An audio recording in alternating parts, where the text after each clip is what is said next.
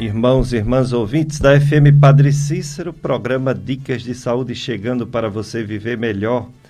Na sua FM Padre Cícero, a rádio que educa e evangeliza.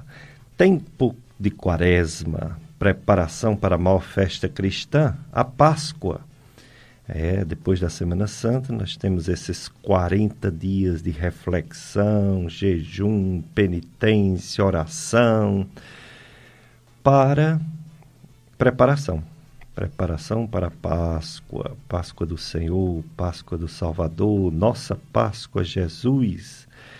Esse tempo de quaresma, muitas orações, muita reflexão, é, posicionamento, arrependimento, preparação, preparação mesmo para a Páscoa período de que a gente realmente se recolhe, pensa na vida, no que fez ou deixou de fazer, etc. Eu sou Péricles Vasconcelos, sou médico clínico do aparelho digestivo. Estou aqui com o Paulo Sérgio na operação de som. É o programa Dicas de Saúde, que há muitos anos está aqui aos domingos, na sua emissora FM Padre Cícero, e daqui a pouco também na live do Facebook. FM Padre Cícero 104,5. Você acessa o Facebook e, e, e, entra na nossa live FM Padre Cícero 104,5 Facebook. Depois, 9 horas, tem a missa aqui, transmitida pela rádio. Até lá, a gente vai estar aqui conversando sobre um assunto importantíssimo. É, Nunca é bom falar de doença ruim, mas é necessário. Não é bom, mas é preciso, é necessário. Principalmente se essa doença ruim tiver prevenção. Então, hoje o assunto vai ser câncer de intestino. Câncer de intestino, que é um dos que mais está crescendo, aumentando, sendo descoberto mais no mundo todo. Só para vocês terem ideia, no Brasil, anos atrás, ele ficava lá em quarto, quinto lugar, sexto. Hoje ele é o segundo que mais mata entre os homens, atrás apenas do câncer de próstata, passou até do de pulmão e de estômago. E nas mulheres ele é o segundo também, passou do câncer de colo do útero, em termos de mortalidade, atrás apenas do câncer de mama. Portanto, é um assunto importantíssimo, o câncer coloretal, e é uma campanha da Sociedade Brasileira de Coloproctologia que se chama Março Azul Marinho. Conscientização câncer de próstata. Nosso convidado de hoje é um médico cirurgião proctologista, é o Dr. Alisson Cordeiro. E Dr. Alisson Cordeiro é coloproctologista com residência na Santa Casa de Fortaleza, especialista em videocirurgia avançada e especialista em doenças do intestino reto e ânus. Por isso que o nome colo, intestino grosso, reto e ânus, proctologia. Coloproctologia. Tem residência na Santa Casa, em Fortaleza, e proctologia. E, tem, é, e é cirurgião geral pelo Serviço Municipal de João Pessoa. Bom dia, doutor Alisson Cordeiro, obrigado por ter aceito nosso convite para falar sobre essa campanha Azul Marinho Conscientização Câncer Coloretal. Bom dia, doutor Pérez. Bom dia a todos os ouvintes da Rádio Padre Cícero. É um prazer estar aqui mais uma vez. Obrigado pelo convite e falar é, para a população sobre esse mês de conscientização de uma doença muito importante que somente cresce, infelizmente, e que tem um grande impacto na vida de milhares de brasileiros. É verdade. Hoje a gente vai saber tudo sobre como descobrir, descobrir cedo, os fatores de risco, a idade, etc. E também o, o tratamento, né? Tratamento que tem cura quando é descoberto a tempo. Isso. Então é muito importante descobrir cedo para dar uma chance, né? A chance da pessoa ter uma vida normal, curar a campanha da fraternidade esse ano, o lema é Fala com sabedoria, ensina com amor. É. E ah, houve já a cerimônia de abertura, CNBB, e a reflexão sobre esse tema, fraternidade e educação. É, Fraternidade e Educação, fala com sabedoria, ensina com amor. Campanha da Fraternidade 2022 sobre educação. E é o que a gente faz aqui na FM Padre Cícero.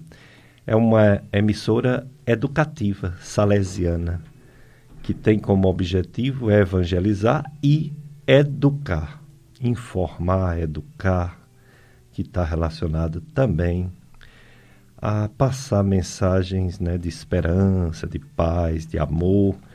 Então é também evangelizar. Estou com o Dr. Alisson Cordeiro, ele é médico coloproctologista, portanto ele é cirurgião também, cirurgião geral. Ele opera essas doenças do intestino e hoje ele veio falar sobre o câncer coloretal. Dr. Alisson Cordeiro, o câncer coloretal muito frequente e incidência aumentando no mundo, ou pelo menos descobrindo mais e tendo mais mortes notificadas. É verdade ou é porque agora, com a colonoscopia mais popularizada, estão descobrindo mais? Por que está aumentando no mundo esse câncer de intestino grosso? Quantidade de, de diagnósticos, as pessoas são diagnosticadas com frequência maior porque tem mais acesso à colonoscopia, que é o principal meio da gente poder flagrar essa doença. É, e também por conta dos hábitos cada vez piores das pessoas. A alimentação é cada vez mais desregrada, o tabagismo que ainda, por mais que a mídia, que as próprias empresas de, do cigarro coloquem atrás das suas caixinhas, sempre expliquem as, as complicações do uso do cigarro, permanece ainda. E a desinformação é o, é o, grande, o grande problema. E diante disso, a Sociedade Brasileira de Coloproctologia e a de Endoscopia, que também realiza colonoscopia, faz o mês de março azul marinho para a gente ter a conscientização e a prevenção dessa doença. E como o senhor já falou, somente cresce. 40 mil brasileiros anualmente são diagnosticados com essa doença e geralmente mais de 80% são em, são em estágios mais avançados onde sim é possível tratar, mas é quanto mais avançado, mais difícil a gente conseguir a cura, que é o objetivo. Essa, esses pacientes, mesmo em graus avançados, a gente consegue fazer um tratamento específico, prolongar bastante a expectativa de vida, mesmo assim o prognóstico é mais, um pouquinho pior. E então é por esses dois fatores, mais acesso aos meios de diagnóstico e pela piora da, dos hábitos de vida das pessoas. Muito bem, então é uma coisa que está aumentando e que a gente tem que estar tá atento. É, doutor Alisson, existe uma idade para a pessoa procurar saber, é, quando, principalmente quando tem casos na família? Enfim, quais são o grupo de pessoas que deve ter maior cuidado? É quem sente alguma coisa, é quem está com algum problema intestinal, é quem tem parente com tumor de intestino, é pela idade, enfim. Quais são os grupos que têm mais chance de ter o câncer coloretal? O grupo que tem, mais, tem uma maior propensão a esse tipo de doença é, é indiferente, homens e mulheres, mas geralmente acima dos 45, 50 anos. Então essa é a população que tem um risco maior de ter câncer coloretal. Esses pacientes que realmente têm história familiar de pólipos adenomatosos, câncer, câncer de intestino, pacientes que têm doença inflamatória intestinal, que é a doença de Crohn ou retocolite ulcerativa, são pacientes também que têm uma propensão ainda maior de ter essa doença. Então, muitas vezes, quando o diagnóstico é feito aos 40 anos de algum parente, você, o familiar desse, desse doente deve fazer a colonoscopia 10 anos antes. É uma coisa que a gente pode falar mais na frente. Pacientes tabagistas, que têm alimentação rica em carne vermelha, pouca fibra, diabéticos, são pacientes também que têm uma chance aumentada de ter essa doença. E, e os sintomas também são um sinal para a gente realizar a colonoscopia, que é o padrão ouro no diagnóstico da, do câncer coloretal. Muitas vezes a gente pede o sangue oculto porque é mais acessível, mas a colonoscopia é o melhor exame para a gente poder é, flagrar e muitas vezes retirar pequenos pólipos que um dia se tornariam câncer. Então, é... e lembrando sempre que a dieta, cada vez mais ocidentalizada, está piorando e aumentando os casos do, de câncer de colo retal. É uma grande, é uma grande verdade isso. Ah, muito bem. Quer dizer que, além de, da importância de quando a pessoa está doente, do intestino, da importância quando tem um caso encontrado na família, né? Tem também a importância da idade e tem também a importância da alimentação. Qual seria essa alimentação que a gente tem que ter cuidado para não aumentar as chances de ter um câncer de intestino? A, a gente sempre fala que a alimentação pobre em, pobre em fibras é um grande vilão mas o consumo de carne vermelha, alimentos enlatados, alimentos é, industrializados em geral, fazem mal nesse aspecto. É, o consumo do álcool, tabagismo também estão associados. Então, uhum. não só alimentação, mas hábitos de vida ruim. Frutas, verduras, cada vez a gente consome menos, pelo o acesso que a gente tem a alimentos dentro de pacotes já processados. Então, isso faz com que a nossa, o nosso intestino sofra dessa forma. Também há a desbiose, que é um fator que ainda está sendo estudado. Então, alimentos cada vez que prejudicam a nossa flora intestinal podem favorecer, de alguma forma, a proliferação dessas doenças neoplásicas. O senhor tinha falado também dos sintomas. Ah. O rastreio para o câncer de colo, a partir dos 45 anos, para pacientes mesmo sem sintomas. Uhum. Se o uhum. sangramento, algum, algum sintoma que a gente fala mais na frente, surgir mais precoce, a colonoscopia deve ser indicada sim. Quer dizer que uma pessoa que não tem nenhum problema de saúde, nenhum problema, nem de defecar muito, nem de, defe de não defecar, nem de defecar sangue, uma pessoa que não sente nada, não tem dor, não tem nada, quando faz 45 anos, deveria fazer a primeira colonoscopia e por quê? Deveria sim. Porque o câncer de cólon é o tipo de câncer, tirando os cânceres específicos pelos sexos, que é o câncer de próstata no homem e o de mama na mulher, é o que mais mata. Se a gente tem um meio de prevenir, de flagrar essa doença num estágio inicial, por que não fazer então? É, é um meio bastante racional Aparentemente, o, custo é alto, mas o custo é ainda mais caro durante o tratamento, durante esse paciente ficar fazendo quimioterapia, após uma cirurgia bastante mórbida, tem um risco de mortalidade elevado.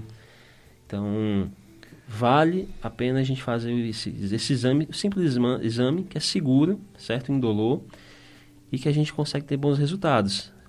Pegando um pólipozinho pequeno, que iria demorar 5 a 10 anos para se transformar numa doença maligna então, é racional a gente fazer essa triagem a partir dos 45 anos. E um exame a cada 10 anos, um exame normal a cada 10 anos é suficiente pela literatura para a gente fazer essa prevenção. Muito bem, então tá aí, pessoal. É, tem outros cânceres que não tem prevenção, tem só assim uma possibilidade de descobrir cedo se a pessoa tiver atenção e for muito aos médicos. Mas o de o intestino, como o doutor Alisson está falando, tanto pode descobrir cedo, com chance de cura, quando a pessoa faz uma colonoscopia a partir dos 45 anos, ou até um pouquinho antes, se tiver caso de câncer na família, como também é, descobrir a lesão que pode no futuro dar o câncer, não é isso? isso. Como é o nome dessa lesão? Explique para o ouvinte da FM Padre Cícero. Uma lesão benigna que pode virar câncer. E quando essa lesão benigna é descoberta, é retirada na colonoscopia para no futuro não virar câncer. A colonoscopia, além do exame diagnóstico, é terapêutico também. É, a gente consegue encontrar o que a gente chama de pólipos, que são pequenas verruguinhas dentro do intestino. Existe uma, uma classificação imensa deles, mas geralmente pólipos adenomatosos, que são divididos por, por, por níveis, né? Ba é, displasia de baixo grau, médio ou alto grau, normalmente é, ele pode ser autolimitado. Mas quando ele tende a se tornar um câncer, ele existe, demora cerca de 5 a 10 anos. Durante o exame a gente consegue flagrar um, um ou centenas desses pólipos e a gente consegue realizar a sua retirada através de uma pinçazinha de biópsia ou mesmo de uma alça que a gente consegue laçar esse pólipo e retirá-lo. Isso, somente esse simples ato de retirar esse pólipo consegue evitar que essa doença evolua. Ela, durante o tempo, existe uma série de graus que ela vai crescendo. E, e ele sempre é silencioso. Não espere um pequeno pólipo dar dor ou sangramento. Isso não acontece. É uma doença silenciosa. No momento que você já tem sintomas, alterações intestinais, sangramento, trata-se de uma doença mais avançada. Então, muitas vezes o tratamento endoscópico pela colonoscopia não é mais possível.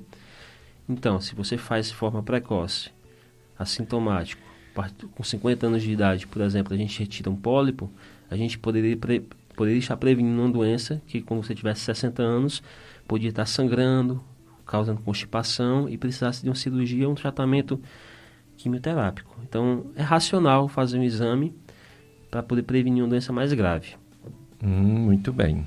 Então, ele vai daqui a pouco falar de novo sobre esse exame, colonoscopia, como é feito, procedimento médico.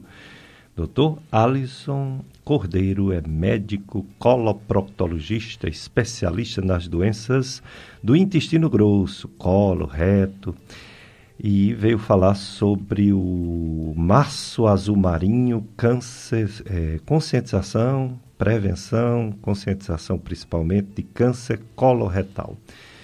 É, a, a live já está no ar. A minha amiga Marlene Almeida já desejando bom dia. Para você também, Marlene. A Isabel Cândido, ela também desejando bom dia. Bom dia para você, Isabel Cândido. Ela dá bom dia a toda a família FM Padre Cícero. Diz que é um belíssimo programa, que ela está na sintonia aqui na ladeira do Joquinha, no Crato. Obrigado, Isabel. Esse programa ele fica gravado, se a live não der problema, fica gravado para vocês assistirem em outro momento, passarem para as outras pessoas. Se der algum problema na live, nós temos também nossas redes sociais. Nós temos um site que na verdade é do meu amigo, compadre Tony Santos. Tony Santos é, é quem faz o programa O Som do Brasil, domingo aqui na FM Padre Cícero. Então, o radialista Tony Santos ele tem um site chamado clubesintonia.com. clubesintonia.com. Esse site, em podcast, ele disponibiliza os programas no link Dicas de Saúde. Então, deixa quatro programas gravados para você ouvir em outro momento. Quando tem um programa novo, por exemplo, de hoje, ele entra, aí o mais antigo sai. Aí continua quatro programas em podcast. Temos também os podcasts das nossas redes sociais no YouTube, que fica também gravado para ouvir. É, podcast Gastroclínica Vasconcelos e podcast Dicas de Saúde. Tudo para ouvir, como ouvir também na FM Padre Cícero, né? Você pode agora, nesse momento, ligar para alguma pessoa em qualquer lugar do mundo e dizer Liga aí na internet, coloque na Rádio Patricis, baixa o aplicativo de rádio, por exemplo, Rádiosnet, e você escuta esse nosso programa, essa entrevista com o Dr. Alisson Cordeiro sobre a conscientização do câncer coloretal. Em qualquer lugar do mundo. Assim a internet facilitou né, as comunicações. Então, é, você pode, em outro momento, também nos ouvir. Agora, nos ver, nos assistir só na live. A live a gente espera que ela não caia. Às vezes cai, mas se ela não cair, ela fica. Fica gravado por muito e muito tempo. Festa do padroeiro da paróquia São José e Missão Velha Ceará. Tema: Com São José, o justo, celebramos a fé que nos justifica em Jesus Cristo Hoje, 6 de março, hasteamento da bandeira, é, procissão, a motocarreata, é, procissão na, com, com moto, né, para não ter aglomeração. Saindo do bairro da Fé às quatro da tarde, 16 horas. Aí continua, né, a, a festa, todo dia, vai até o dia 19, né? Até o dia de São José. É.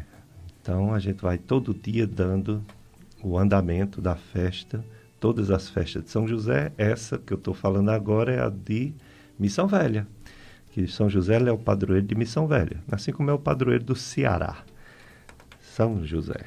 A Dodes do Crato também está nos assistindo na live. É, muita gente participando aqui.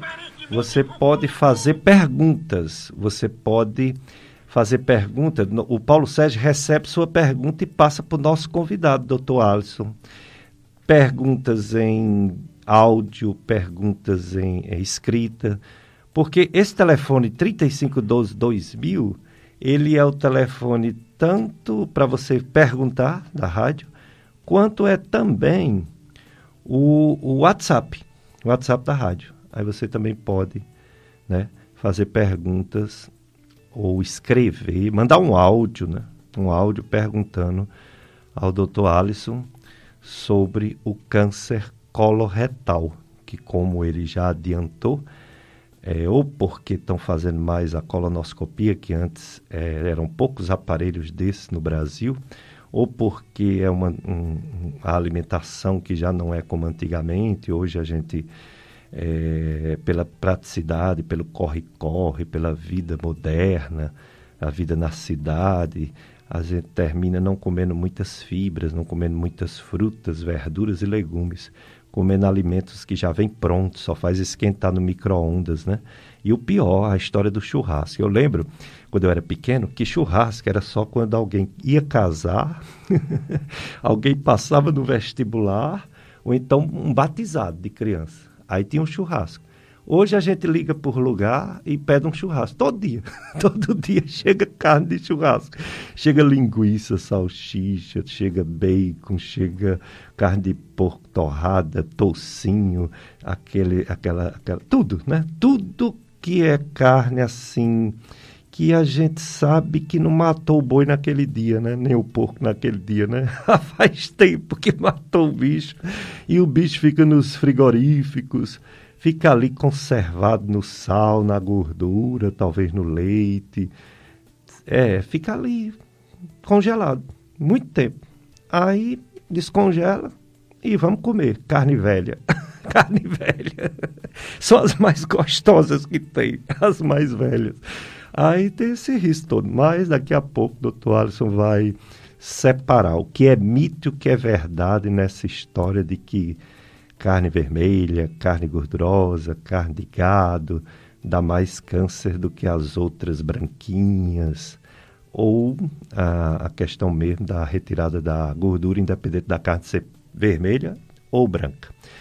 Paulo Sérgio, primeiro bloco de apoio cultural daqui da Rádio Padre Cis. Depois continuamos a entrevista com o coloproctologista Dr. Alisson Cordeiro.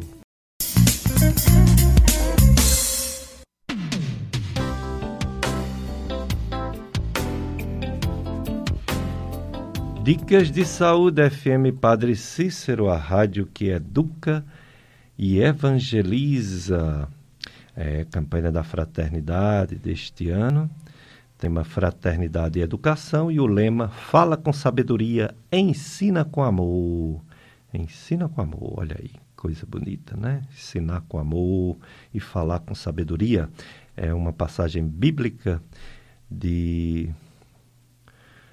é, aqui, é, provérbio, provérbio 31, 26. Muito bem. Hoje o tema conscientização de câncer coloretal, chamado câncer de intestino grosso.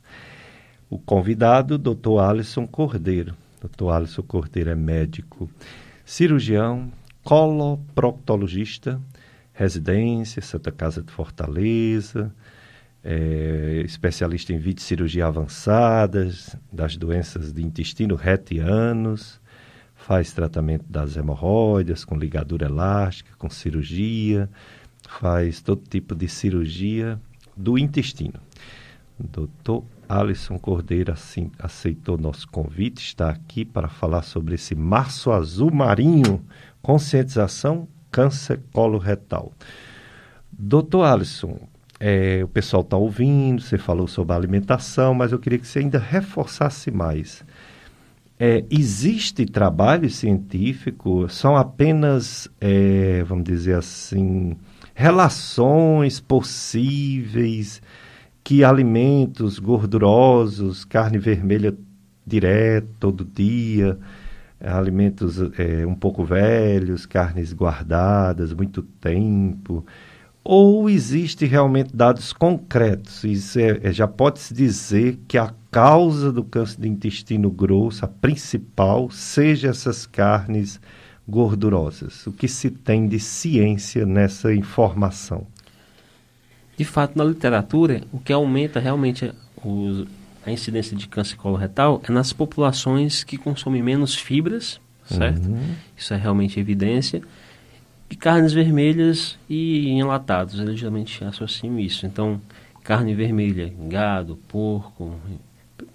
Acredito que carnes de criação também sejam carnes vermelhas. Uhum. Todas elas são. Realmente há evidência do, do aumento da incidência de câncer nessas populações. Mas realmente o grande vilão é a ausência da fibra na dieta. Então, pouca verdura, pouca fruta. Pacientes que têm é, o hábito de usar muitos temperos, aí já, é, já são evidências mais fracas, mas também existe uma certa evidência disso. Quando a gente fala em evidência, né, cada revista científica tem seu, seu grau de qualificação, né? Um A, um B, então isso varia bastante. E também não é tão relevante a gente falar nisso agora, mas de evidência forte, realmente dieta pobre em, pobre em fibras, rica em carnes vermelhas enlatados, é, rica em gordura. Gordura também existe evidência da, principalmente gordura animal. Então, carnes, aquela picanha com mais gordura, realmente você tem uma não é tão saudável se você consumir diariamente. Não é proibido realmente consumir, mas a gente racionalizar o consumo. Cada vez mais, como o senhor falou, a gente tem acesso, a gente pede no iFood e vem qualquer coisa. Se quiser, tem churrasco todo dia. É. Isso não é saudável para o nosso intestino. Principalmente quando a gente se abstém de comer frutas e verduras. Preferem um biscoito recheado do que um do que uma fruta, do que uma maçã, do que uma manga, um mamão, né? alimentos que facilitam até que o intestino funcione. Entendo. É, em relação ao câncer de estômago, existe uma evidência sobre comidas salgadas. Em primeiro lugar, é a bactéria, o H. pylori, que aliás pode dar câncer até de intestino delgado também, né? Um tal de um linfoma malte, né? Malte, é. O, o H. pylori ele é causa de câncer de estômago, provado mesmo. É, em segundo lugar, eles falam muito de sal, falam de cigarro, falam de obesidade, falam de sedentarismo, mas falam muito de sal. O, a constatação foi uma comparação que fizeram, tipo assim, se é o H. pylori que causa câncer de estômago, por que o os continentes africanos e América do Sul, que tem mais H. pylori do que o continente asiático, tem menos câncer gástrico, câncer de estômago. O asiático tem mais. Aí a resposta para essa indagação é a questão de consumo de peixes de águas profundas, bem salgadas, que tem os asiáticos, que tem também o Brasil, né? Pelo litoral enorme, muito peixe de água salgada. Aí eu pergunto, em relação ao câncer coloretal do intestino, tem alguma evidência sobre as, as, os alimentos muito salgados ou não? Não, não tem evidência, né?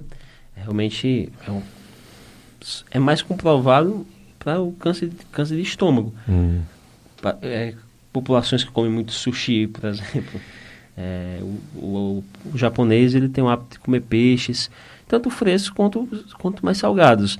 Lembrando que o, que o sushi é, uma, é um tipo de comida mais apreciada por eles um pouco mais cara. Não é comum como a gente, que come com certa frequência. Então, eles geralmente comem peixes mais salgados, peixes armazenados. Isso e consumo de algumas outras algas também, também de, de, de, de mar, mar, água salgada, né? Isso também pode estar relacionado ao câncer de estômago. Mas o câncer de cólon realmente não tem evidência, não se fala sobre isso. Agora, já em relação à obesidade, Verdade. ao sedentarismo, é, parece que é, é, comum aos dois, né? Pode aumentar as chances de câncer de estômago e câncer de intestino também. Tanto quanto a dieta pobre em fibras, uhum. e é um grande fator. Pacientes obesos, sedentários têm uma chance aumentada, assim como os diabéticos, também existe evidência de terem uma chance aumentada de ter esse tipo de doença. De intestino, de intestino. né? E a bebida alcoólica tem alguma evidência ou não? É mais fraca do que o tabagismo, mas sim, existe também, também uma correlação. Né? Entendo. Agora, sobre a questão de vitaminas, porque tudo bem, a pessoa quando come pouca fibra, pouca fruta, ele já vai perdendo algumas vitaminas fundamentais. Mas se fala muito em vitamina C, vitamina E, cálcio. O que é que tem de relevante em vitaminas e minerais em, em risco de a falta deles em risco de câncer de intestino? Alguma coisa provada ou só em estudo?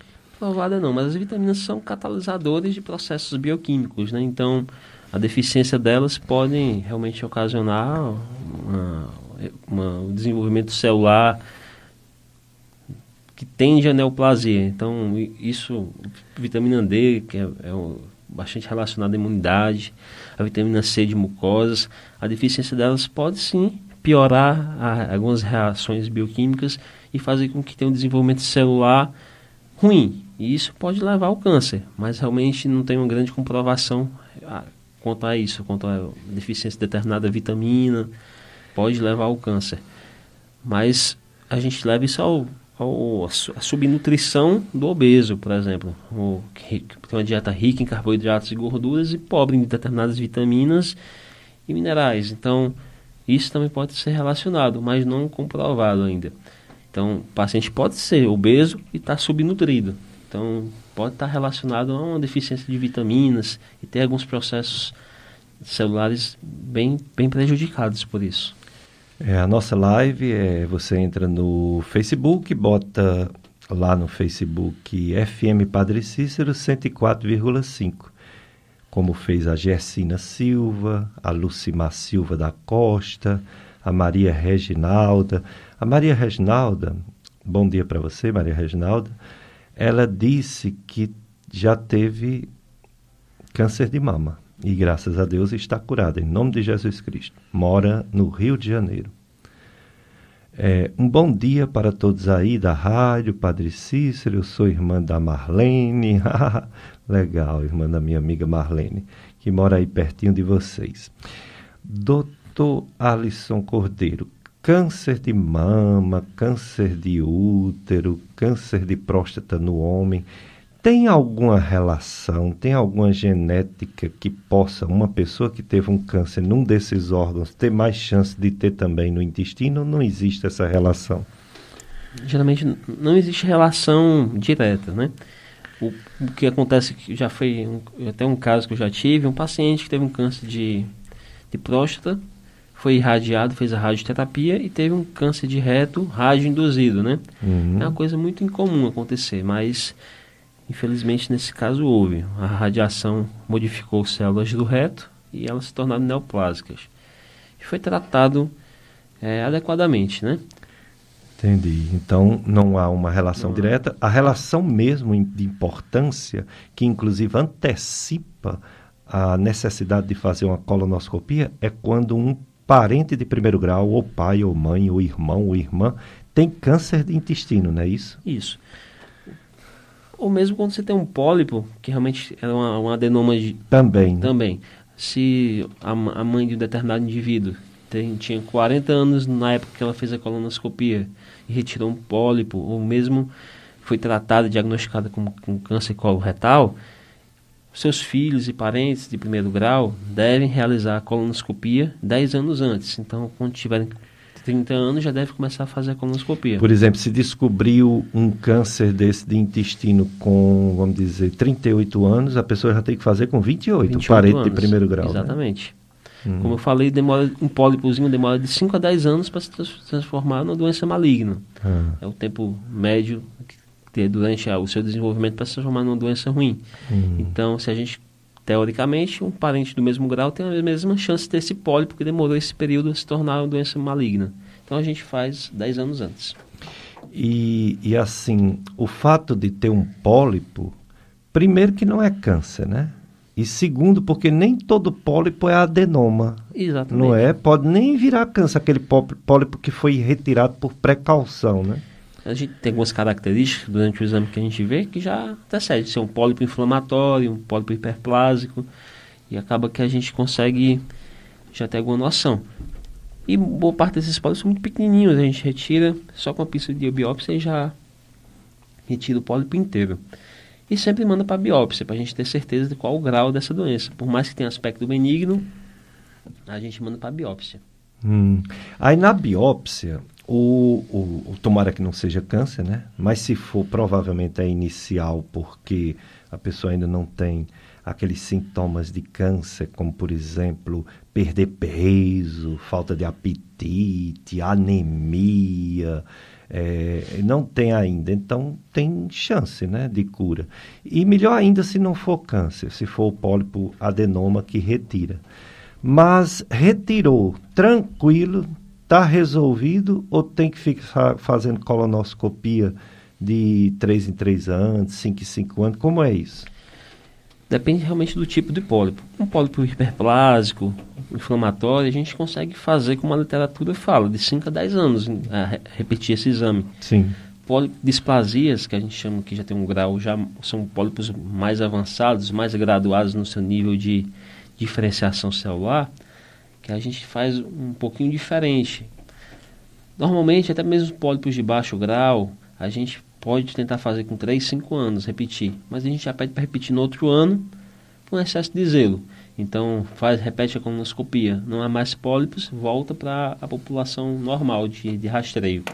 Hum. Se é um túbulo viloso, um pólipo mais avançado, a gente pode reduzir esse tempo para seis meses, até mesmo, de seis meses a um ano, para repetir a colonoscopia se, se o pólipo for retirado totalmente. Isso depende de vários outros fatores. Se o paciente está tendo sintoma ainda, se ele tem algum exame de imagem que, que não evidencia mais nenhuma doença no corpo ou linfonodo alterado, isso deixa a gente tranquilo para fazer apenas o acompanhamento por colonoscopia.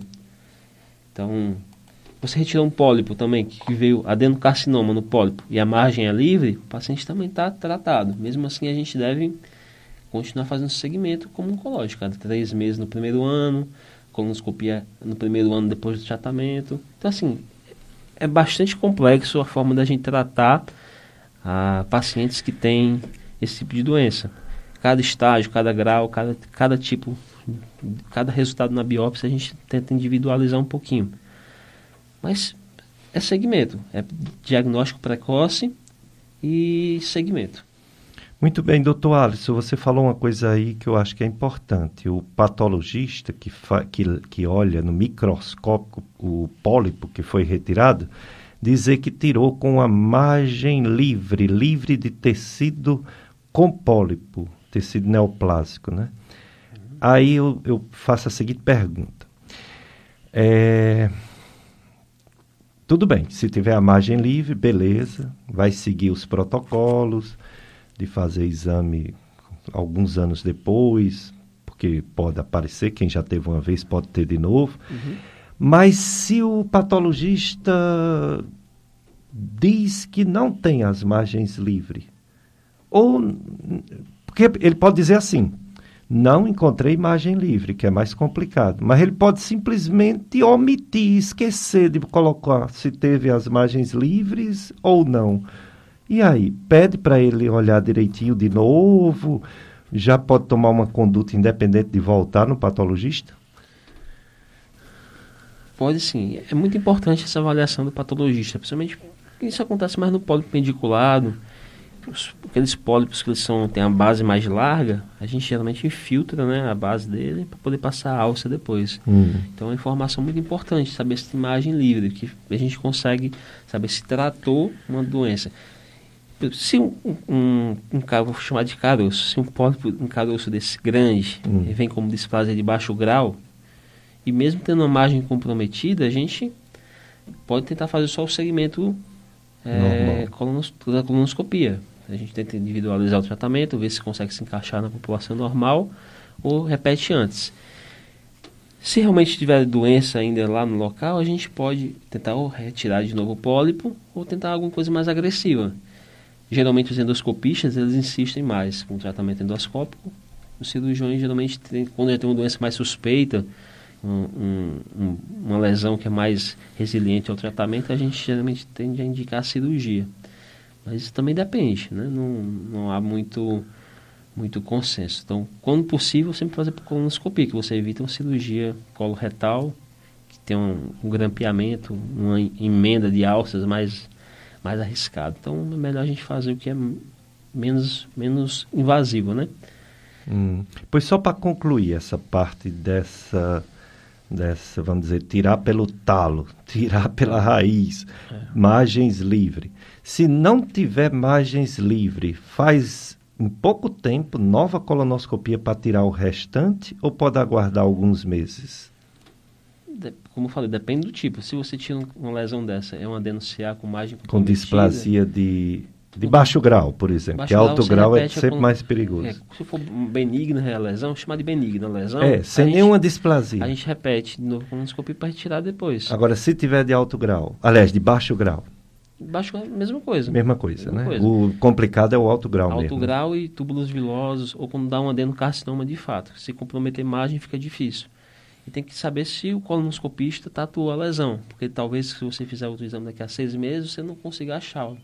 Quer dizer que é possível é, resolver sem cirurgia aberta, ou seja, só com aquela retirada, se o patologista disser que era câncer, adenocarcinoma, câncer, mas tirou direitinho com margem de segurança, está resolvido? Pode ser que sim. Que Você, coisa boa. A gente fazendo estadiamento, não tendo nenhum linfonodo, nenhuma, nenhuma invasão em outro órgão, ou, ou alguma metástase, a gente faz só o segmento. Que legal. Quer dizer, olha aí, pessoal, vocês estão ouvindo isso? É, essa campanha azul marinho ela não é só para descobrir cedo as doenças, não. Ela é também de prevenção. Quando é um pólipo que tira, você está prevenindo um câncer. E se é um câncer pequenininho, inicial, e tira com margem de segurança, você não precisará fazer uma cirurgia, abrir a barriga da pessoa. Como é importante uma colonoscopia, né? Da doença, o câncer de intestino grosso, coloretal, que é o segundo entre os cânceres que mais mata mulheres, só perde para o de mama em mortalidade, e o segundo que mais mata homens no Brasil e no mundo todo, perdendo só o câncer de próstata, entre os cânceres, claro, que é o que mais mata uma pessoa, continua sendo os eventos cardiovasculares, essas viroses que estão dando agora, né, como Covid, mas principalmente os eventos cardiovasculares. E o câncer chega ali em terceiro lugar, por aí. Mas entre os cânceres, os mais que leva mais à morte, na mulher, mama e, e, e coloretal, e no homem, próstata e coloretal. E com a colonoscopia, quem nunca fez, como é que vai descobrir? Porque o câncer coloretal, doutor Alisson, ele não, não aparece na pessoa do dia para a noite. Ele manda esse aviso desse pólipo bem uns 10 anos antes por aí, né? Isso. E a gente só, só vê esse aviso se fizer colonoscopia. Fizer colonoscopia. O sangue oculto não dá, as tomografias não conseguem ver. Existe o que a gente chama de colonoscopia virtual, que é através de tomografia, que, que também consegue ver algumas lesões, mas muito pequenininhas, menores que um centímetro, meio, meio centímetro, tem muita dificuldade de ver. E se achar o pólipo durante uma colonoscopia virtual, você tem que fazer a colonoscopia tradicional. Não tem jeito. O sangue oculto, ele não é perfeito, ele pode errar. Mas, quando uma pessoa que é, fez esse exame. Pesquisa de sangue oculto nas fezes, três fezes em dias diferentes. Acusem ao menos uma das fezes, sangue escondido, sangue oculto que ninguém vê. Aí é que tem que fazer mesmo, né? A colonoscopia. Tem que fazer, exatamente. O sangue oculto também depende dos sintomas do paciente. Paciente que tem muito, muito sintoma de dor no estômago, né? sintomas dispépticos. Pode ser um sangramento na úlcera, então não é tão específico. Mas é importante para um rastreio de uma população maior, principalmente que não tem um serviço municipal que não tem como pagar uma colonoscopia para todo mundo. Deveria, mas muitas vezes não consegue, sendo bem realista, né? É. Então faz o sangue oculto para a população maior, individualiza esse paciente que está sangrando com sangue oculto, fazendo uma colonoscopia. Agora, os pacientes que têm hemorroidas que costumam sangrar, não tem nenhum sentido, nenhuma lógica fazer pesquisa de sangue oculto nas fezes, né? Que já sangra mesmo naturalmente. Durante o exame, você vendo, né? Boa parte do sangramento retal, a maior, mais de 90%, são realmente derivados de doenças artificiais, né? de fato. Hemorroidas, Hemorroida, fissura, algumas fístulas, lesões de HPV, enfim. Mas se tiver for mais de 45 anos, se tiver algum sintoma atípico, a gente também tem que solicitar o exame. Interessante, né, pessoal? A, a medicina ela evolui, ela nos dá uma oportunidade. Vocês pensam que isso é coisa de muitas décadas? É não colonoscopia, assim como a endoscopia, elas foram desenvolvidas na década de 70 e só entrou para a prática clínica do dia a dia a partir da década de 80. Antes da década de 80, o povo morria de. não sabia nem de quê. O povo morria de câncer e não sabia onde era o câncer. Que começa num canto, vai para outro canto.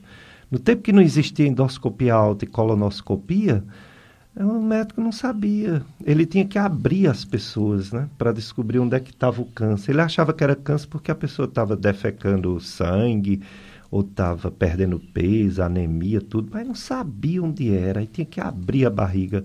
Hoje existe dorme um pouquinho, né? E quando acorda o exame já tem terminado, não é isso? Exatamente. A colonoscopia não é um exame que não é doloroso, doutor Alisson? Na verdade, o paciente depois nem se lembra por conta da sedação. É. Então, dorme durante todo o exame, é indolor, certo? Apenas o preparo, que é tomar aquele líquidozinho para limpar o intestino, que é bastante incomoda bastante na manhã ou na véspera do exame. Mas é totalmente indolor. O exame, você não sente nada, é rápido e seguro. É, e esse preparo que você diz aí, tem gente que toma mesmo que Só porque tem o intestino preso, né? É. Tem gente que vive tomando laxante. Né? Aí dá uma cólicazinha, mas racha é bom que corre pro banheiro e defeca. É né? verdade. Então, é, não, é, não é razão para não fazer colonoscopia com medo de sofrer, porque não sofre com o exame. Claro que uma pessoa de muita idade, um cardíaco, uma pessoa que está muito debilitada, tem que ser feita uma boa avaliação antes do exame, né? Ver se tem custo-benefício. A gente geralmente não faz um paciente com 90 anos uma colonoscopia. Uhum. Por mais que o paciente tenha uma história de sangramento, alguma suspeita de reumatose neoplásica, a gente evita fazer. A gente realmente tenta ver alguma evidência de um exame não invasivo, uma tomografia, Isso. e tenta fazer alguma coisa baseada no seu resultado. Então, porque muitas vezes não tem custo-benefício. Se o é. paciente for muito idoso, a gente pede um risco cirúrgico antes, pede para o cardiologista avaliar antes. Exatamente, Isso. porque que adianta descobrir que uma pessoa tem, por exemplo, câncer só por curiosidade, que não dá para fazer nada, né? não dá para operar, fazer nada. Vamos para mais um bloco de apoio cultural, Paulo Sérgio. Depois a gente volta com mais Dr. Alisson Cordeiro, médico coloproctologista. Dicas de Saúde FM Padre Cícero, a rádio que educa e evangeliza, tempo quaresmal. É, preparação para a Páscoa do Senhor, tempo quaresmal, estamos vivendo e a campanha da fraternidade é o jeito brasileiro de vivenciar a quaresma. Tema: Fraternidade e Educação. Lema: Fala com sabedoria, ensina com amor. O, o coronavírus aqui no Ceará, no Brasil, no mundo está diminuindo, graças a Deus, né? Uma desgraça por vez, né? A desgraça maior agora é essa guerra horrorosa.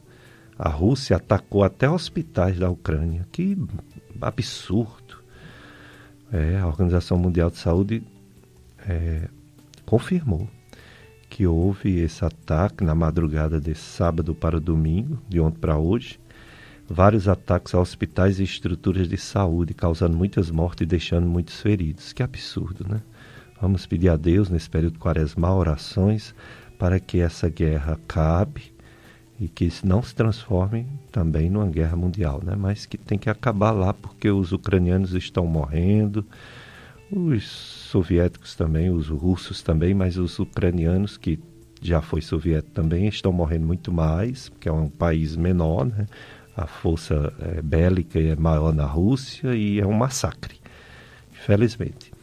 Aí, para compensar, o coronavírus está melhorando no mundo inteiro no mundo inteiro. Lembra que eu trazia informações que, infelizmente, Estados Unidos ainda estava alto, Reino Unido, às vezes até Israel voltava outra onda, mas está diminuindo no mundo inteiro, no Brasil também.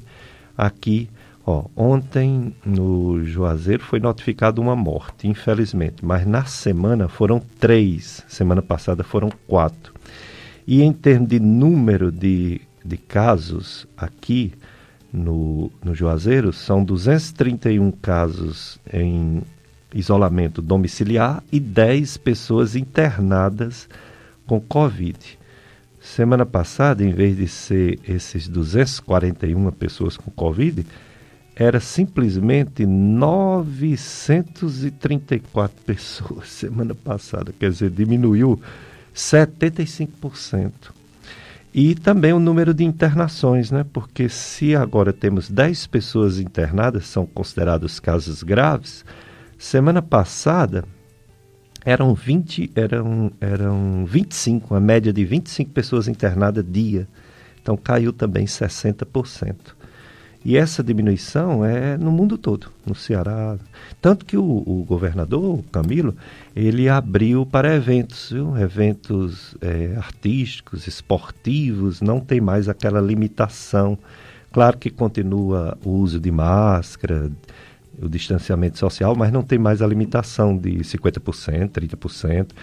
É, inclusive a história das máscaras, que houve um decreto para usar aquela máscara N95 já foi mudado, viu? Já pode ser qualquer tipo de máscara, não é obrigado a ser a N95, a não ser para os profissionais de saúde, é claro, né? Então as coisas vão melhorando em relação ao coronavírus, a vacinação avançando, né? O Brasil continua entre os países no mundo que mais vacina. É uma, é uma quantidade de, de vacinas que a gente fica até impressionado, né? E isso está contribuindo para a melhora das situações, né? Da situação sanitária do nosso país, né? A gente imaginar que mais de 72% da população tomou duas doses, mais de 80%, 178 milhões de brasileiros tomou pelo menos uma dose. E mais de 30%, mais de 65 milhões de brasileiros tomou já três doses mais de 9 milhões de crianças, que significa para o grupo etário, mais de 46% das crianças brasileiras já tomaram pelo menos uma dose. Isso é muito bom porque assim é, a doença diminui, somado com as pessoas que infelizmente tiveram e felizmente sobreviveram, né? Você soma quem já teve está vivo com quem foi vacinado, por isso que essa doença está diminuindo no mundo. Não vai acabar nem tão cedo, a gente vai ficar tomando vacina todo ano para ela, como tomamos vacina para outras coisas, né? Mas pelo menos está diminuindo, os hospitais já estão fazendo cirurgias eletivas novamente, né? E graças a Deus, a normalidade, entre aspas, está voltando. Entre as doenças que nunca diminuíram e está aumentando, está o câncer coloretal, câncer de intestino grosso. Já que a gente fala tanto, doutor Alisson Cordeiro, do câncer de intestino grosso, porque ele é muito frequente, porque a mortalidade dele é muito alta, o câncer de intestino delgado, por que é que não se fala tanto? Ele é muito menos mesmo ou é porque é de difícil acesso o, o, o, jejum no ilho ele é de difícil acesso, aí muitas vezes não se pesquisa, não vai atrás, ou realmente são órgãos que dão menos câncer do que os outros órgãos? Geralmente são é bem, bem mais incomum, não é? Ainda bem, hein? Porque Ainda é de bem, difícil, difícil acesso. acesso diagnóstico. Geralmente é mais sintomático. Então, uma coisa que oclui o delgado, ele, ele acaba que faz sintomas mais rápidos, porque ele é mais fininho e tem um conteúdo mais líquido. Então, qualquer coisa que obstrui, já dá, dá logo vômitos, uma, aquela distensão abdominal, então ele é mais sintomático. Perda de peso, Perda desnutrição, de peso, né? exatamente. Né? Porque é um local que é mais ativo. O colo hum. então, já tem um alimento já mais digerido, mais lento, então acaba que, teoricamente, é menos sintomático. Mas existe sim, é, tumores, no, tem o divertículo de Merkel, como fosse apendicitezinho que é comum, há os tumores gistes, que são bastante comuns, né, linfomas, massas retroperitoneais que ficam embaixo do intestino que comprimem ele também. Pode ter adenomas também, apesar de ser mais incomum. Mas sim, é, ele pode acometer o intestino delgado, mas é bem mais incomum. E a gente já diagnostica pelos sintomas e por outros exames de imagem, como a tomografia. Hum, é, realmente o câncer de intestino, além do acesso mais fácil pela reto-sigmoidoscopia e colonoscopia, é bem mais frequente, por isso que é tão investigado. E o alto também, né? O esôfago e o estômago, o acesso fácil pela endoscopia, outro exame muito simples. A endoscopia, a gente costuma dizer que é um exame que, pela sedação, você fica dois, três minutos, faz o exame e você pensa que foi mais tempo. A colonoscopia é muito mais do que esses três minutos ou é por aí também? Geralmente a colonoscopia demora uns 20 minutos, hum. 25 minutos. Pode demorar uma hora, dependendo do intestino do paciente. Hum. É, mas é um exame que demora mais. Então, é um exame que normalmente a gente tem um anestesista, tem uma sedação que dura um pouco mais tempo. Aí o pessoal tem muito medo de não acordar. Mas, na verdade, é difícil deixar o paciente dormindo. O paciente sempre querendo acordar. Mas, por conta de algumas propriedades dos remédios, ele até esquece o antes, o depois do, do exame. E esses 15, 20 minutos, a pessoa quando acorda pensa que foi menos, né? Sim, foi, já fez o exame, é a frase mais comum. É verdade. Está conosco na live muita gente, a Gessina Silva, a Maria de Socorro de Melo, a Nilma Santos, a Vânia Alencar, a Zélia Moraes, a, a Gessina, ela diz que está no Novo Juazeiro. Muito obrigado, Gessina, pela audiência e todos que moram no Novo Juazeiro. Tudo bem comigo, Jacina. Espero que com você e sua família também. A Maria de Socorro Melo, ela ela está no, no no Instagram, aliás, no Facebook, mas ela pede para dar uma olhada no WhatsApp. Tá tendo um probleminha aqui, né? Socorro, a gente tá com um problema técnico. Tá difícil aqui o WhatsApp. Faça o seguinte, Socorro, escreva, faça sua pergunta aqui mesmo no, no, na live né, do Facebook. Pode escrever, Socorro, viu, Maria Socorro?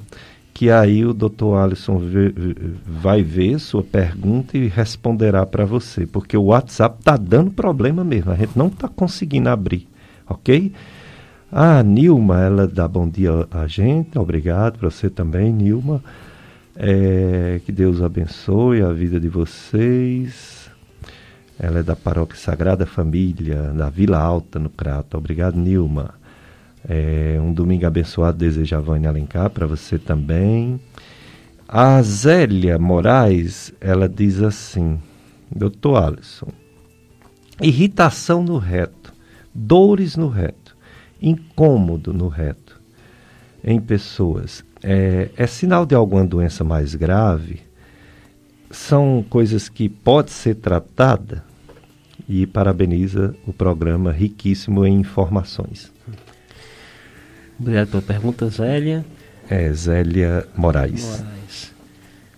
Enfim, são sintomas comuns realmente, desconforto, é, no ânus, no reto após evacuar, inchaço, enfim, são sintomas normalmente que ou são decorrentes do, da, de prolapso hemorroidário, que é a doença mais comum. Grandes hemorroides, há um desconforto, há um prurido, há um ardor, certo? Mas também pode ser algumas outras coisas que a gente chama de proctal, do, da, da gama das proctalgias, é a proctalgia fugaz, mas é mais depois da gente investigar, tentar fazer algum tratamento, e isso a gente vai vendo devagarzinho de paciente para paciente. Tem que examinar, tem que ver se tem alguma doença realmente estrutural.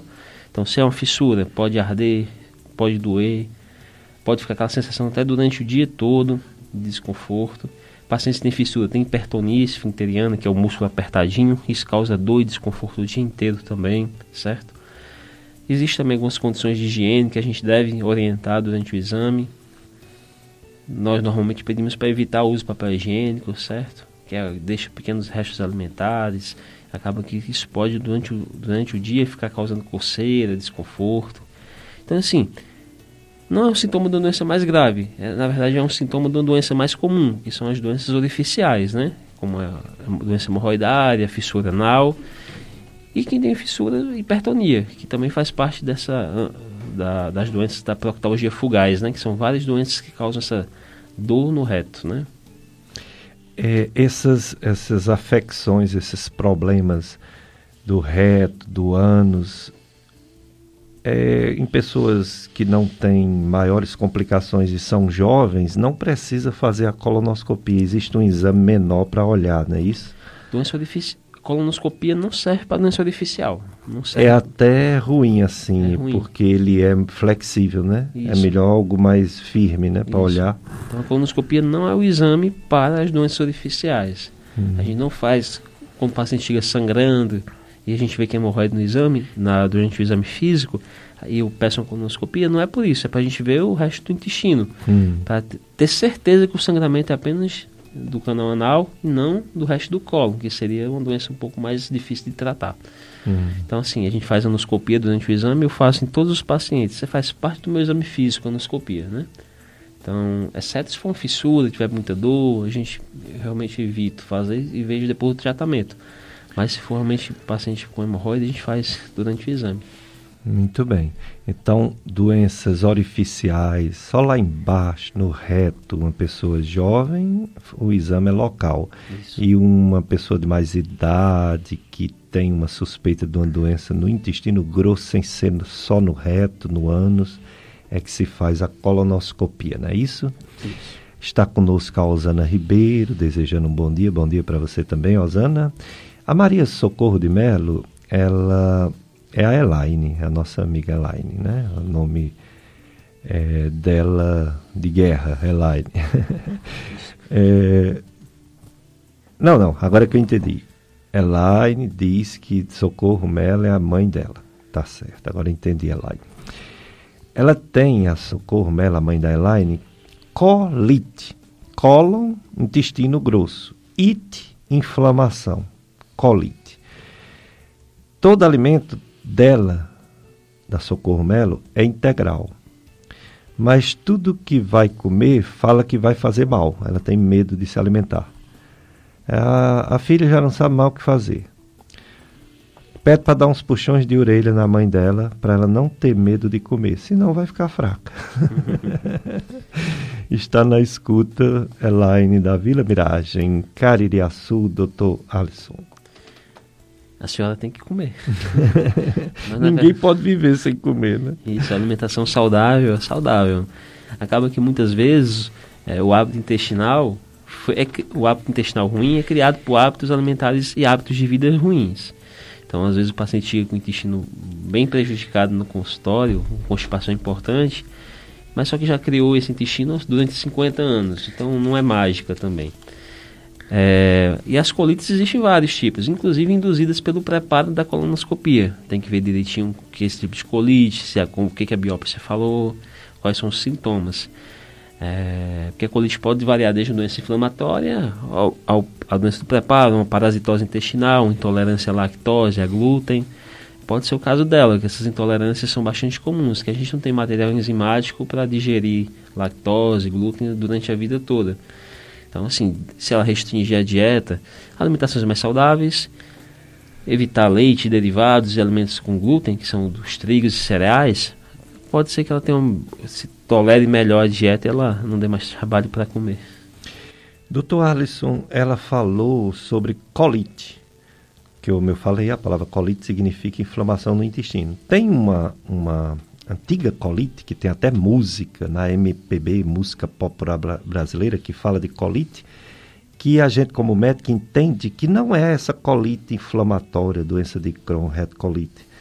Parece que é a síndrome do intestino irritável, que a música, o, o, o poeta lá do Rio de Janeiro dizia, ai minha colite, ai minha colite, a vida toda com uhum. colite sem, sem tomar remédio.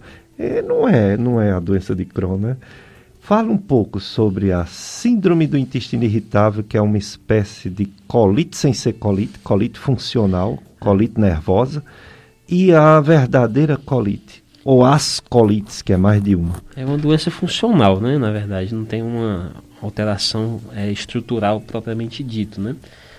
Muito se fala realmente da alteração do, do, do plexo mesentérico, alguma coisa desse tipo, mas ainda é uma coisa bastante discutida. São pacientes que comem, como falam, como qualquer coisa, passa mal o intestino, ou fica a barriga inchada, que a gente distensão abdominal, empachado, por assim dizer.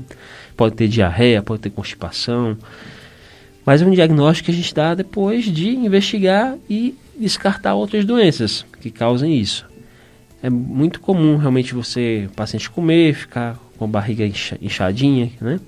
é, dizer que está tendo diarreia, come, vai correndo no banheiro.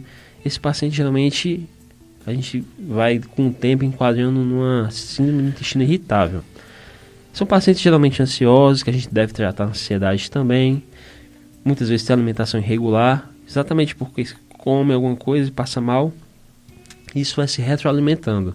Então, é um paciente funcional. A gente tem que tratar com dieta, mudança de hábito de vida, bom nutricionista também, certo? Muitas vezes a gente faz uso de medicações, mas são mais sintomáticas e temporárias, principalmente algum antispasmódico um pouquinho diferente, né? Eu gosto de usar o Lônio com o tempo, sem fazer propaganda, mas são pacientes que respondem com alguma melhora. Mas são pacientes funcionais. Não é o remédio que vai tratar, é mais alguns, alguns ajustes no dia a dia. Há casos piores, realmente o paciente perde mais peso, mas a gente, como falei, tem que descartar outras doenças, né? Fazer com colonoscopia, fazer endoscopia. Também se mistura muito com doenças dispépticas, que o senhor trata mais, que acaba que não, não vem somente a intestino irritável, tem bastante sintomas altos também. Misturar tudo. Exatamente. Então é um paciente mais complexo, né? É verdade. Agora, já quando se suspeita mesmo de doença inflamatória intestinal, além dos, da, dos sintomas serem um pouco diferentes, às vezes até confunde, mas às vezes são mais intensos, tem exames, né? Tem um exame de fezes que pode afirmar ou pelo menos suspeitar de inflamação e tem o próprio exame colonoscopia, porque a colonoscopia ela vai até um pedacinho do intestino delgado, né, o ilhozinho final, o, né? O Aí pode descobrir a doença de Crohn que fica mais nessa região entre o ilho e o começo do intestino grosso, não é isso? isso? A doença de Crohn ela comete da boca ao ânus, então qualquer região pode ser acometida e salteando. Tem, tem por exemplo, aftas e uma fístula anal um exemplo, né? É. Mas normalmente ela se acomete mais no ilho. Durante a colonoscopia, um paciente sintomático tem um ilho, ilho inflamado, a gente biopsia e o patologista dá o veredito, por assim dizer. Por mais que venha normal, se os sintomas forem fortes, a gente tenta começar a tratar também. E vai vendo com o tempo se a gente consegue fechar o diagnóstico. Mas, sim, o exame chega nos 10, 15 centímetros finais do ilho ali e a gente consegue uma boa biópsia. E quando diagnostica essa doença de Crohn, tem diversas propostas de tratamentos, né? desde comprimidos até injetáveis subcutâneos, medicamentos caros, mas que o, o governo disponibiliza para as pessoas, não é isso? Isso, a gente varia. Se o paciente está em crise, realmente, gente vai fazer um corticoterapia, um pulso. Se o paciente jovem que tá em, já tem uma estenose, merece um imunobiológico, tem que para essa medicação mais cara. Então é um paciente mais complexo, né? muitas vezes se torna cirúrgico também. Pacientes jovens, são mais jovens, 15 anos, 25 anos. E o segundo pico depois dos 50 anos, mais ou menos, né?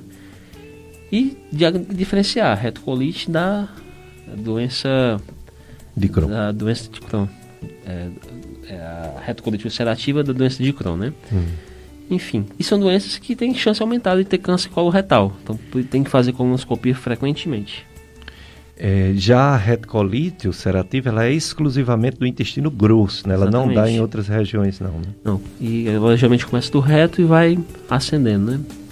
Hum. Então, virtualmente, se você tirasse todo o intestino grosso, o paciente ficaria curado. Doutor Alisson, e a colite eosinofílica é uma espécie de alergia alimentar? Basicamente, né? Os eosinófilos são células de defesa é, para alergias, por assim dizer alergias alimentares, fazem pequenos granulomas. É, um, é também é mais ou menos uma doença funcional. Trata mais com dieta e com algumas medicações para poder suprimir essa, essa inflamação, entre aspas, né? E a colite isquêmica, quando o sangue não passa por uma determinada região do intestino, é doença de idoso ou pode dar em jovens também? Jovens é muito incomum. Né? Só se tiver realmente alguma alteração vascular importante, mas é mais comum em pacientes mais idosos e que tem alguma alteração vascular. Seja alguma arritmia cardíaca, algum vaso um pouquinho mais estreito que irriga o intestino, que vai mais no sangue. E há locais mais propensos, que são as flexuras do colo, esplênico, sigmoidiano, transição reto-sigmoide, que são locais que o sangue tem mais dificuldade de ir. No caso do colo, são doenças que se arrastam mais. Muitas vezes se resolve com o tempo, com os, você tratando realmente a doença vascular. Quando é no delgado, acontecem doenças agudas, então perfura mais facilmente, e aí vira emergência cirúrgica. Essas doenças inflamatórias, a doença de Crohn, a retocolite ulcerativa, aumenta a chance de uma pessoa que é portador ter câncer de intestino mais do que quem não tem essas doenças? Aumenta bastante, né? É, né? A estudos aumentam mais de 20 vezes. Então, são pacientes que são um público de risco, né? Assim como pacientes que têm história familiar de, de câncer coloretal, são pacientes que tem, devem, devem fazer a colonoscopia com frequência. Em vez de fazer de 5 a 10 anos, tem que fazer anualmente, de, anualmente. a cada 3 anos, dependendo de como tiver. Porque existe um maior risco, maior né? Risco que junta com a idade, junta com outros fatores é, e a própria e, doença. E é um paciente mais complexo, muitas vezes um paciente mais jovem que está com tomando imunobiológico, com corticoide, já teve, já foi operado, então um paciente que demanda muita atenção. É, hoje a gente está aprendendo tudo sobre intestino grosso, principalmente a prevenção e o tratamento cedo do câncer do intestino grosso coloretal, com o Dr. Alisson Cordeiro, médico, cirurgião coloproctologista. Antes que venha uma confusão grande, losartana não dá câncer em ninguém. O problema é porque teve um losartana da Medley que foi mal produzido a Medley já está recolhendo. Tinha substâncias consideradas cancerígenas no remédio. Nossa. E a Medley está recolhendo. Mas, pelo uhum. amor de Deus, não vão pensar que losartana dá câncer, não. Que losartana não faz mal nem a um pinto. não faz mal nem a um passarinho. Ele é um remédio maravilhoso para pressão alta e para insuficiência cardíaca. Então não tenham medo de losartana. Apenas quem toma da Medley não toma agora, troque por outro laboratório, porque o da Medley foi recolhido e está faltando nas farmácias. Mas o losartana, repito, não dá câncer em ninguém, ele é um remédio importantíssimo, maravilhoso, né? Para mais um bloco, Paulo Sérgio, de apoio cultural, depois a gente vem com mais perguntas para o Dr. Alisson Cordeiro.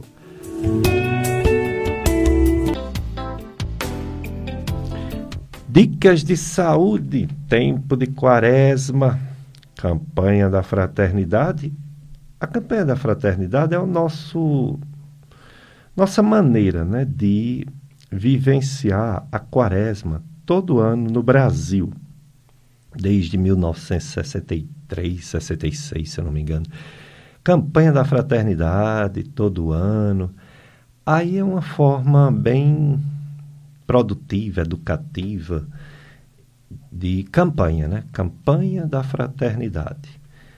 É por isso que fica mais fácil a gente entender né, o espírito da quaresma. Esse ano, o tema da campanha é Fraternidade e Educação e o lema Fala com sabedoria, ensina com amor. Bom, é, só para mostrar a diminuição do coronavírus, graças a Deus, no Brasil, ontem teve mais casos, mortes, mas na média 428 pessoas, quer dizer, uma diminuição de 49% em relação a 15 dias atrás. E casos novos, uma média de 41 mil, uma redução de 60% em relação a 15 dias atrás. Então, pessoal, graças a Deus, né, está diminuindo, mas não acabou. Precisamos continuar usando máscaras e não é só pelo Covid, é também pela influenza H3N2, é também pela influenza A. Né? Precisamos ter cuidados, ter cuidados é, de, em relação a não ficar muito próximo, principalmente dos idosos, porque uma pessoa de idade, uma pessoa doente que pega Covid, a chance de ter a forma grave é maior. Mesmo pessoas vacinadas não estão livres de pegar a Covid. Então temos que ter muito cuidado e pedir a Deus que, com a sequência das vacinações, essa doença nos deixe um pouquinho em paz, né? Que o negócio não está tão fácil ainda não. Quando juntou com as outras viroses, as arboviroses, né? Dengue, chikungunya e zika, lotou de novo os hospitais. Os hospitais estão lotados aí, infelizmente. Né? Então a gente tem que ter muito cuidado para não adoecer, para não precisar ir para o hospital que está lotado e cheio de viroses. Né? muitas viroses. Bom, é, o doutor Alisson Cordeiro está falando sobre a, o, o, câncer coloretal, que é o chamado câncer de intestino grosso. Falou de prevenção, falou de diagnóstico cedo, falou de, da colonoscopia, que todo mundo deveria fazer, os que não estão doentes a partir dos 45 anos, que estão doentes até antes, que têm casos na família até antes de 45 anos. E falou também da pesquisa de sangue oculto nas fezes, que é, deve ser para aquelas pessoas ou que não possam fazer a colonoscopia, ou que não, não consegue logo, né, pelo SUS, fazer. Então, pelo menos para ver se dá para correr atrás, antecipar, ou se dá para ter um pouco de paciência se o exame der negativo, mas não é 100% a pesquisa de sangue oculto nas fezes. Falou um pouco também das doenças inflamatórias intestinais, a doença de Crohn, a retocolite ulcerativa. Falou de uma doença que não é grave, mas incomoda demais as pessoas, a síndrome do intestino irritável. Como tira a qualidade de vida das pessoas, essa doença crônica, essa doença que é difícil tratar, as pessoas melhora, mais piora, melhora, mais piora. E que também, é, vamos dizer assim, não responde de 100% aos remédios. Uns respondem, outros não, né? Depende muito, às vezes, de como está sendo a vida da pessoa, né? E muitas vezes a gente pede ajuda a outros profissionais para tratar a síndrome do intestino irritável, como por exemplo psicólogos, né? educadores físicos. Exatamente. Não é? O gastro, para dar uma mãozinha. O gastro. o gastro, o psiquiatra, né? Psiquiatra. Né? São pacientes ansiosos, né? A gente é... tem que tratar por todas as vias. É verdade. É necessário que a pessoa se conscientize e não crie uma expectativa que vai ficar curado. Porque se você cria a expectativa de cura e piora um pouco, aí você fica decepcionado e larga o tratamento, né? Acaba o tratamento. Quando o tratamento é para você ter qualidade de vida, é para você não é. ter tanta dor, é para você não ter mudança do seu intestino direto. Aí você melhorou, oh, coisa boa. Piorou, ah, esse remédio não vale nada. Não é assim. O remédio vale sim, apenas ele não é 100%. Se você piorou é porque aconteceu alguma coisa não agradável na sua vida pessoal. Exatamente. É isso? Tudo na vida é gerenciamento de expectativa, né? Não é. Então, se a gente criar expectativa de cura, são poucas as doenças que têm cura, só as doenças que são operadas, né, cirurgia, e as doenças infecciosas, né? As outras têm esse caráter crônico de vai e volta, né? De o remédio ter para a vida toda, não é isso? Isso. Exatamente. Muitas vezes a gente, se for tratado, diagnóstico, é, tratado precocemente, o câncer de colo tem, tem altas chances de cura. Pois é, dá mais cura do que a síndrome do intestino irritável. Exatamente. A gente consegue em cinco anos, depois de segmento, o paciente operado, você está curado. Pois é. Agora, interessante, você falou aí um termo bem que é no meio médico e o povo não conhece muito, um termo chamado funcional. Como se fosse um mau funcionamento. É uma pessoa que é, não tem uma ferida, uma úlcera, não tem uma inflamação, não tem um caroço, né, um tumor, e, no entanto, está doente. Um exemplo é a fibromialgia. Né? A fibromialgia Exato. não é um tumor, não é uma, uma, úlcera, não é uma inflamação, e a pessoa sofre tanto. Né? Exatamente. Assim, do intestino irritável. Aí tem também funcional tem prisão de ventre funcional, intestino preso, constipação funcional, diarreia funcional, Exato. dor na barriga funcional, tem tudo funcional. Não é? Exatamente. Que a pessoa sofre, ninguém está inventando, está doendo, está sofrendo. Ainda bem que os médicos sabem tratar também essas doenças, Exato. não é isso? É, a, a sensação, a experiência da dor é igual a experiência que você tem quando conhece outra pessoa, de degusta algum alimento, sensação individual, cada um vivencia aquele, aquela sensação de alguma forma. Muitas vezes a dor, o desconforto, é, sem motivo aparente, pode, pode existir sim, e merece tratamento. Né? Exatamente.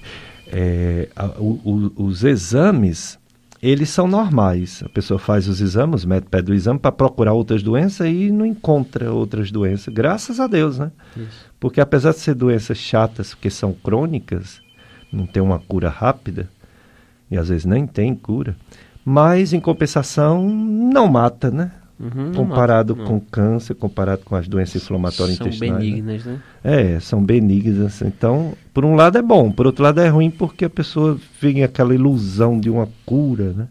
O pessoal quer logo procurar um médico mágico, né? Que um passa uma mágico. pílula e a pessoa fica curada em uma semana. aí... Não consegue dormir, aí vai logo para a medicação. Então, é... é só um meio, né? Não é, não é o tratamento, não é o que vai resolver. Outra ouvinte assídua é a Cecília Bezerra, minha amiga Cecília. Ela diz que o programa é excelente, riquíssima informação, é uma aula de saúde em casa, acompanha pela Rádios Net. É, ela vai fazer exame amanhã e, e, vai marcar o retorno. Teve imprevistos que atrasaram o exame, mas ela agradece muito por todo domingo ter essas informações na casa, recebendo em casa essas informações.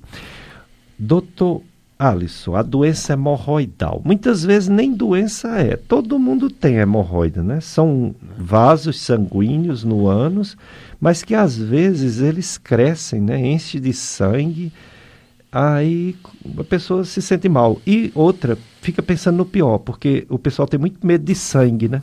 Quando vê sangue nas fezes. E quando tem um carocinho, né? No ânus, pensa que é um, um tumor, né? Um câncer, né? Isso. Fala um pouquinho sobre isso.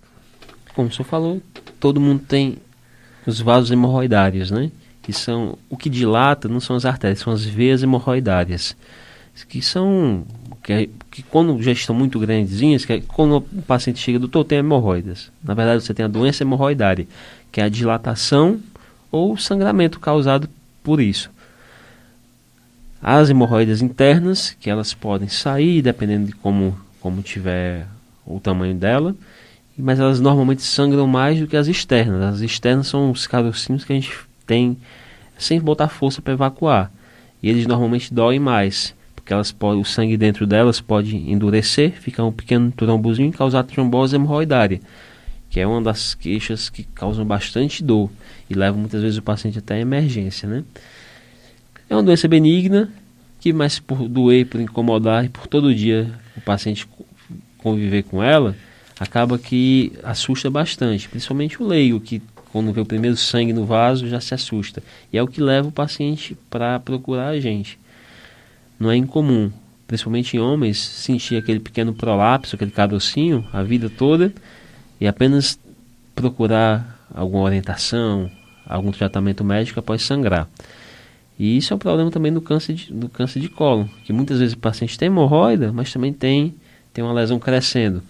Não procura o médico e só vai na hora que sangra. E o que sangra, quando é, quando é mais alto, é mais, mais grave. Mas voltando para as hemorroidas, são doenças benignas que a gente consegue um bom tratamento, seja com as medicações, cada dia melhores, os protocolos um pouquinho mais intensivos, mas que consegue parar o sangramento e a dor dessa dilatação hemorroidária. Em alguns graus a gente consegue fazer a ligadura hemorroidária em hemorroidas específicas, internas. Não se faz a ligadura de hemorroidas externas, principalmente as que doem, as que sangram mais, a gente consegue fazer isso no consultório. Em alguns graus a gente deve operar, mas a gente vai levando com acompanhamento até um momento melhor do paciente. Então, se o paciente não quer operar, por muitas vezes é por medo que não quer operar, mas a gente fala, fique vigilante, que sua doença só é curada com a cirurgia. Então, qualquer hemorroida, até mesmo após a ligadura, existe uma grande chance de voltar, exceto se operar. E mesmo operando, o jeito tradicional existe uma taxa de recidiva de 5%. Então, eu sempre controle das expectativas do paciente. Uhum. Mas melhora bastante. Então, quem tem muito, tem, quem tem muita hemorroida, que tem um prolapso importante, quem sangra, se beneficia com algum tipo de tratamento. Só não pode deixar para lá. É, e assim, você falou ligadura elástica. É, o pessoal fica pensando, o que é isso? Um elástico bem simples e que não costuma doer. A hemorroida interna não dói. Não dói. E a, a hemorroida cai sozinha alguns dias depois, quando vai no vaso sanitário defecar, não é isso? Isso, é. é uma, uma ligazinha que a gente coloca durante a endoscopia, durante o exame físico no consultório mesmo. A gente liga a base da hemorroida e ela com alguns dias ela, por assim dizer, cai, né? Mas é um procedimento normalmente indolor. Normalmente indolor. Porém, para uma hemorroida só, ou seja, tem que ficar fazendo mensal ou bimestral para ir retirando de uma por uma, não é isso? A gente consegue fazer duas, às vezes três, né? Mas pelo risco de, de mais dor e mais sangramento, a gente evita fazer tantas, né? Hum. Então depende da, do paciente. Hum. Normalmente eu tenho a política de fazer apenas quando tem dor e sangramento de uma hemorroida específica. Eu vejo durante o exame ela sangrando, é uma boa hemorroida e faço a ligadura. Se o paciente não tem queixa de dor e sangramento, só do prolapso, eu tento tratar com a medicação primeiro. É, é apenas a questão de protocolo individual. E aquelas pomadas ditas pomadas anti-hemorroidais que vem com um, aplicadorzinho que coloca lá dentro, desinflama bem, né? Alivia bastante, né? São sintomáticos, né? É. No, normalmente. Não resolve, mas ajuda alivia, demais, né? Alivia. Sim. Tem um efeitozinho de anestésico local que alivia bastante. Várias marcas famosas, né? É, algumas com corticoide que devem ser evitadas por mais tempo, mas em geral elas são excelentes sintomáticos que a gente sempre prescreve. Muito bem, então é um procedimento moderno, um procedimento médico, prático, que muitas vezes evita cirurgia, muitas vezes é, deixa a pessoa até sem sentir nada por alguns, alguns meses, alguns anos. Muito bom, muito bom mesmo, uhum. ligadura elástica. Eu fiz muitos anos porque não tinha aqui quem fizesse. não tinha no Juazeiro. Tinha o Dr. José Wills Barbalha, no Hospital São Vicente, mas não tinha no Juazeiro. E como eu aprendi a fazer, né? Eu fiquei fazendo. Uhum. Mas aí foi chegando os colegas de fora e os daqui, das duas faculdades de medicina, como o doutor Alisson e tantos outros, doutora Iris, né? Doutor. É, é, é, esqueci o nome de. Tem vários, tem vários que faz. Doutor Sérgio veio de fora, né? Doutor Sérgio Araújo veio de São Paulo. É, mas tem muita gente que fez aqui na, nas duas faculdades né, de medicina e são cirurgiões procto, coloproctologistas. Aí eu deixei de lado, deixei, porque quem deve fazer mesmo é o proctologista, né? É. A gente fazia por uma necessidade e hoje eu encaminho, encaminho para você, encaminho para a Iris, para a turma toda que faz, o próprio doutor Sérgio e outros, né? O doutor Zé Wilson ainda faz, foi meu colega de Salesiano, doutor Zé Wilson, muitos anos.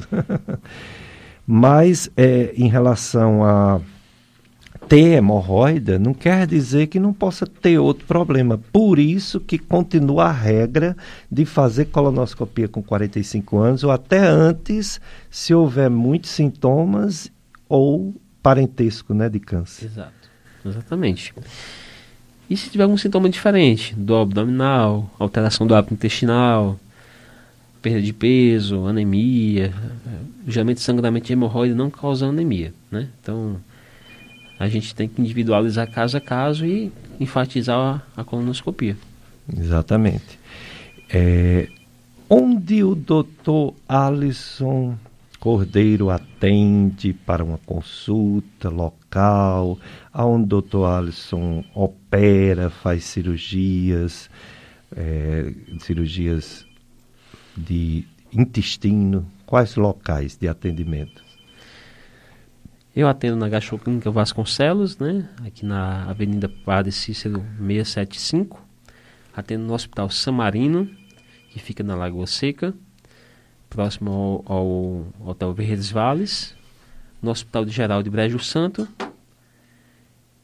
e na Santa Casa de Fortaleza. Ainda hum. atendo semanalmente lá e faço cirurgias maiores lá. Hum, você fica para lá e para cá, né? Fortaleza e Cariri. Lembrei do nome do colega que foi nosso aluno e hoje é um grande médico cirurgião coloproctologista, doutor Roberto Mendonça, né? Roberto Mendonça. Também. Então já tinham tantos que vieram de fora, como a doutora Ana Lígia, né? Veio, ela é daqui, mas veio de uhum. fora. Não foi nossa aluna, mas outros foram. E não tem mais sentido um gastro ficar fazendo esses tratamentos, tendo tantos ótimos coloproctologistas como o doutor Alisson Cordeiro. E em relação, assim, a essa campanha, né? Azul, marinho, câncer coloretal. Qual a mensagem, doutor Alisson, que você passa para os ouvintes, que por sua vez vão reproduzir essa, essa mensagem para as pessoas que, logicamente, têm medo de ter câncer, logicamente, infelizmente, esse câncer é comum, vai acontecer na vida de muita gente, tanto homem quanto mulher. Como fazer para diminuir o dano? Para diminuir a mortalidade, a morte por esse câncer coloretal.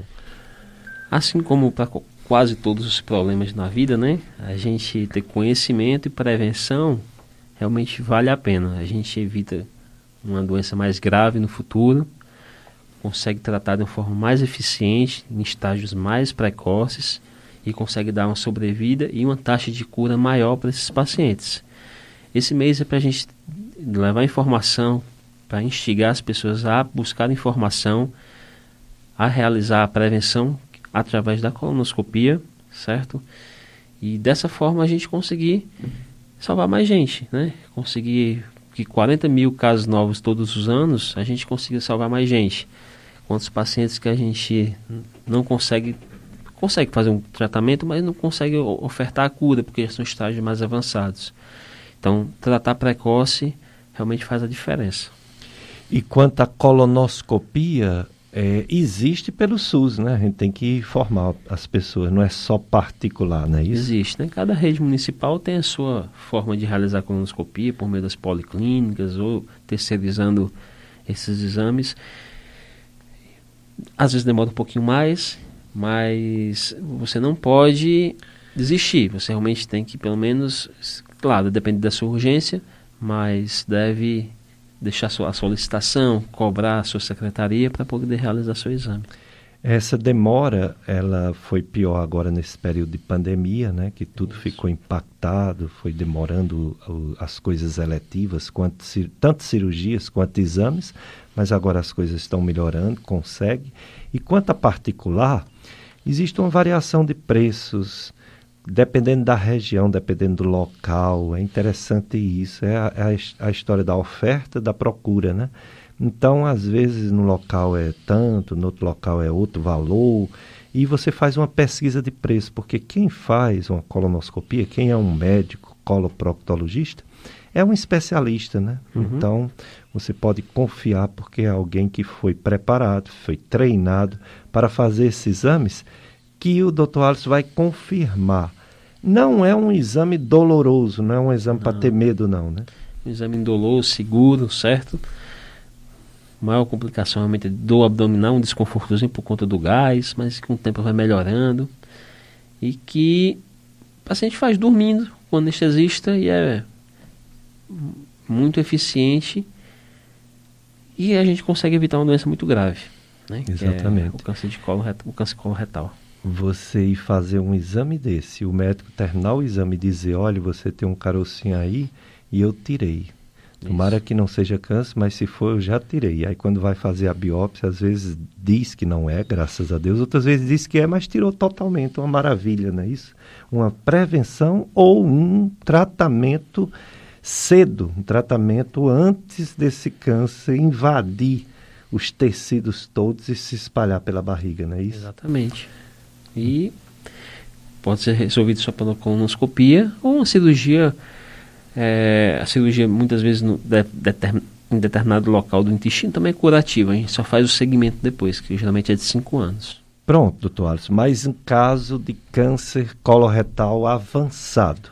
Certo. Além da cirurgia, que infelizmente alguns pacientes nem têm condição é, de fazer a cirurgia, condição de limitação física, de idade, de problemas cardiovascular.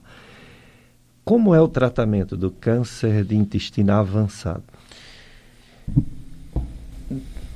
Depende muito do, do que a gente começa como avançado. Se é localmente avançado, se é um tumor de reto que invadiu toda a pelve, paciente mais idoso que não tem, um, não tem uma cirurgia que consiga resolver esse problema, muitas vezes é a, a colostomia para poder manter o paciente desobstruído, fazendo com que ele consiga se alimentar e faça uma quimioterapia paliativa uma radioterapia paliativa, dependendo do que for.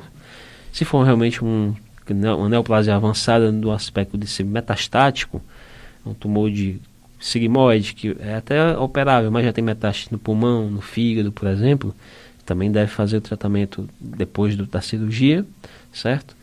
E a gente deve fazer um acompanhamento mais rigoroso, a, tratamento, a esquemas quimioterápicos um pouquinho especiais para esses casos, mas um paciente que já tem doença metastática é um paciente que a gente já trata como um paciente um pouquinho mais complicado, que a doença já não é mais local, ela já está sendo, já, já foi é, difundida pelo sangue, pelos linfonodos, então também é uma doença avançada. Então existem esses dois tipos, localmente avançado, que prejudica a cirurgia, que a gente fica é, como cirurgião limitado, uma, seja uma exeteração, que a cirurgia é muito grande, ressecar parte do sacro, enfim, depende muito, né?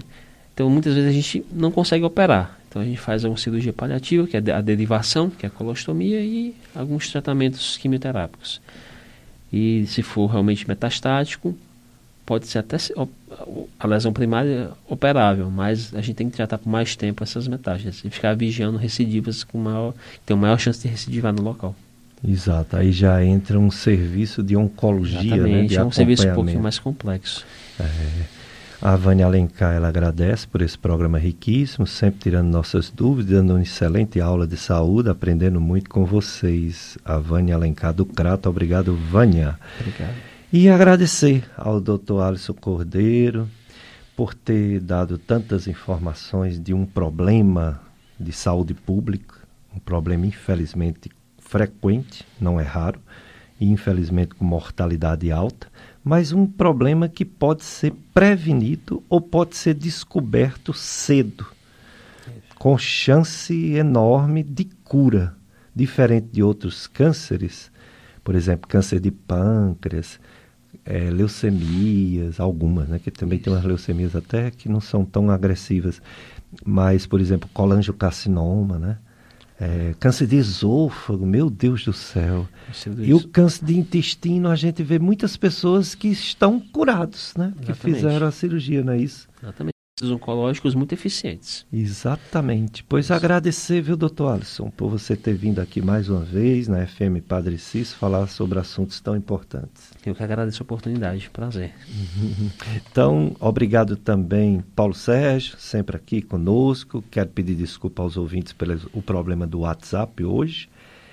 Mas vamos ver, reparar esse problema para no próximo programa, se Deus quiser, próxima semana, nós vamos falar sobre outro câncer, câncer de rins. Vai estar aqui a nossa querida doutora Ana Cristina, é professora das duas faculdades de medicina, atualmente só na Estácio, e vai abrilhantar nosso programa com seus conhecimentos sobre nefrologia. Vai ser muito bom também.